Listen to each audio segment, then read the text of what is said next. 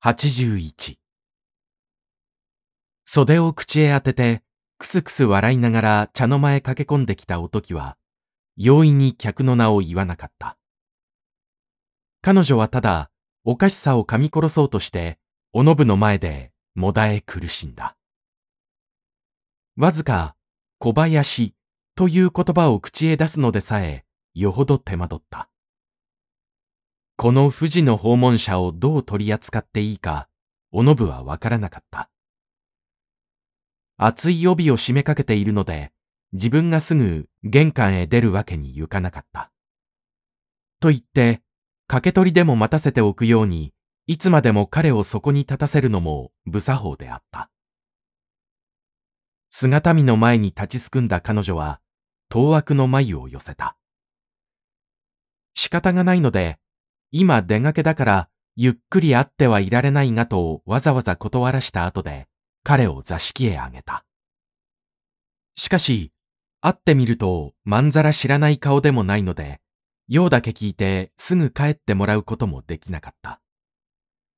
その上小林は、神釈だの遠慮だのを知らない点にかけて、大抵の人に引けを取らないように天から産みつけられた男であった。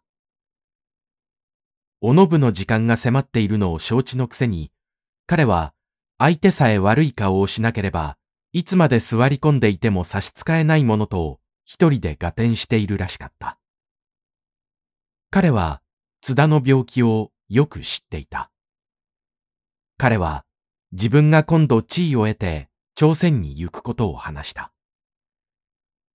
彼の言うところによれば、その地位は未来に希望のある重要のものであった。彼はまた探偵につけられた話をした。それは津田と一緒に藤井から帰る晩の出来事だと言って、驚いたおのぶの顔を面白そうに眺めた。彼は探偵につけられるのが自慢らしかった。大方、社会主義者として目指されているのだろうという説明までして聞かせた。彼の談話には気の弱い女にショックを与えるような部分があった。津田から何も聞いていないおのぶは、こわごわながらついそこに釣り込まれて大切な時間を土外に置いた。しかし、彼の言うことを素直にハイハイ聞いていると、どこまで行っても果てしがなかった。しまいにはこっちから催促して、早く向こうに用事を切り出させるように仕向けるより他に道がなくなった。彼は少し決まりの悪そうな様子をして、ようやく用向きを述べた。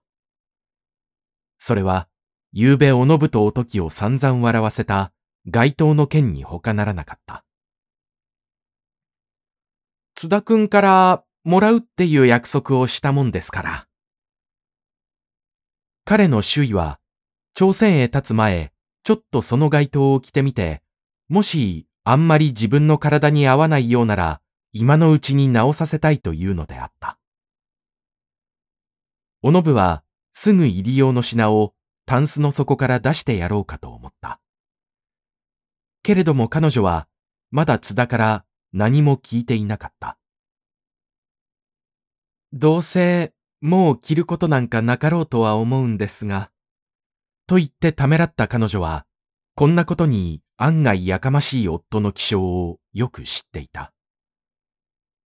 着古した街灯一つが元で、他日、細君の手落ち呼ばわりなどをされた日にはたまらないと思った。大丈夫ですよ。くれるって言ったに違いないんだから。嘘なんかつきやしませんよ。出してやらないと小林を嘘つきとしてしまうようなものであった。いくら酔っ払っていたって気は確かなんですからね。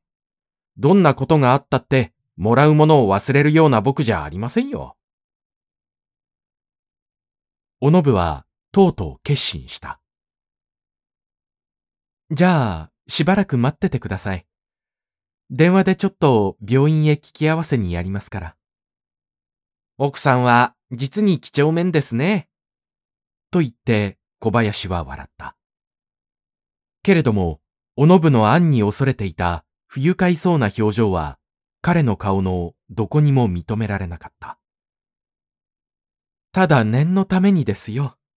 後で私がまた何とか言われると困りますから。おのぶはそれでも小林が気を悪くしない用心にこんな弁解がましいことを付け加えずにはいられなかった。おときが自動電話へ駆けつけて津田の返事を持ってくる間、二人はなお滞座した。そうして彼女の帰りを待ち受ける時間を談話でつないだ。